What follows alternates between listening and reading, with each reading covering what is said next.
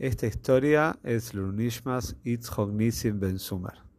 Se cuenta que hace muchos años atrás, en la ciudad de Praga, había en el mercado de dicha ciudad dos negocios que estaban pegados, uno al lado del otro, y solo estaban divididos por una fina pared.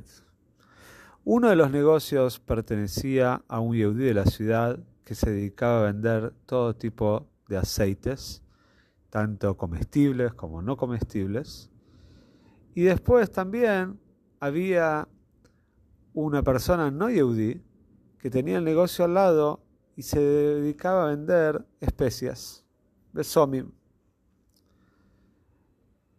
El tema era que el negocio yehudí era un negocio muy exitoso. La gente constantemente entraba al negocio a comprar sus aceites. Y el negocio del hombre que no era yehudí, lamentablemente su negocio no tenía éxito. La gente casi ni entraba. Y por supuesto que el sustento de esta persona era muy, pero muy escaso. La persona no yehudí, este goy, tenía mucha envidia del yehudí, le molestaba, no entendía el porqué de la falta de su éxito y el éxito tan rotundo de su vecino. Y un día decidió que quiere espiar al yehudí. Entonces hizo un pequeño agujerito en la pared y todos los días se dedicaba a ver qué estaba pasando en el negocio de su compañero.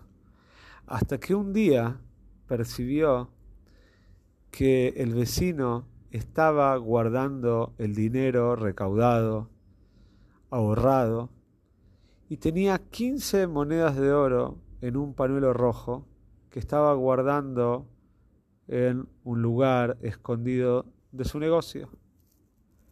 El hombre empezó a pensar, a confabular cómo hacer para poder hacerse de ese dinero. No se animaba y no quería entrar a robar en la mitad de la noche. Seguramente lo iban a acusar a él. Entonces decidió hacer un plan. Al otro día empezó a gritar en su negocio que le habían robado el ahorro de toda su vida. Llamó a la policía, y cuando vino la policía le preguntó, ¿no? ¿Qué te pasó? ¿Por qué estás tan nervioso? El hombre estaba en un estado de shock, estaba actuando muy pero muy bien. Le dijo, perdí, me robaron el ahorro de mi vida. 15 monedas de oro en un panuelo rojo. Entonces, por supuesto, a la policía le preguntaron, ¿de quién sospechás? ¿Quién puede haber sido?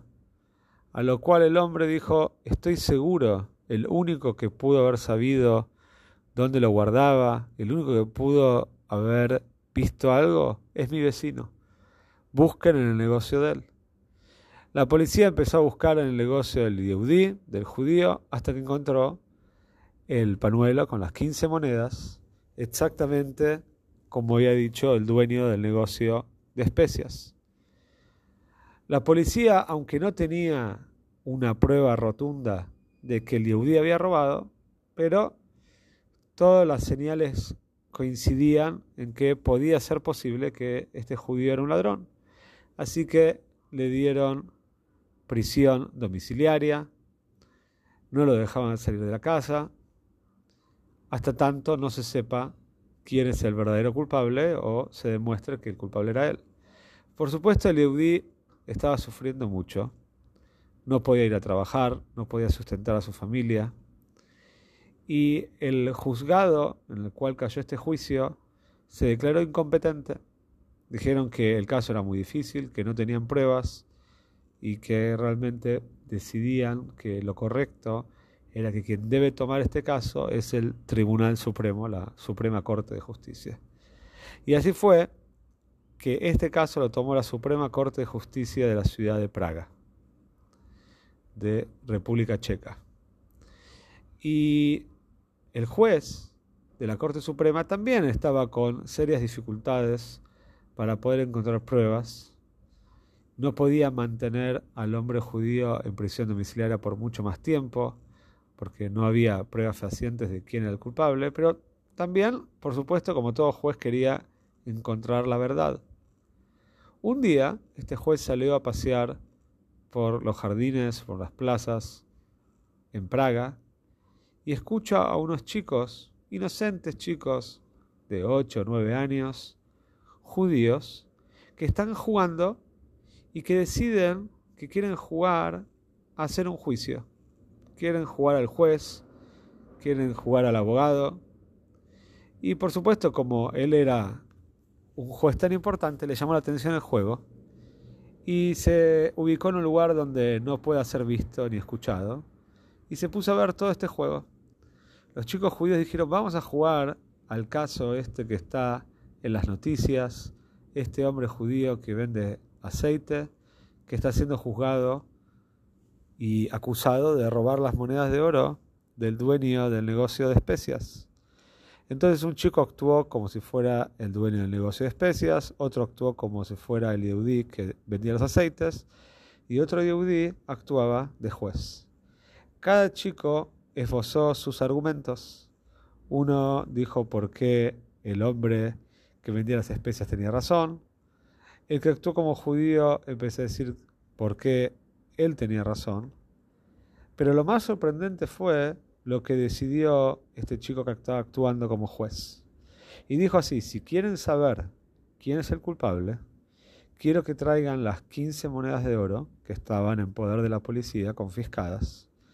Quiero que las metan adentro de un balde con agua. Y quiero que observen qué es lo que va a pasar. Si las monedas eran de la persona que vendía aceite, seguro que están impregnadas con aceite. Y el aceite se va a desprender por efecto del agua. Y por supuesto, como el aceite y el agua no se mezclan, entonces todos vamos a saber que las monedas pertenecían al judío que vende aceite.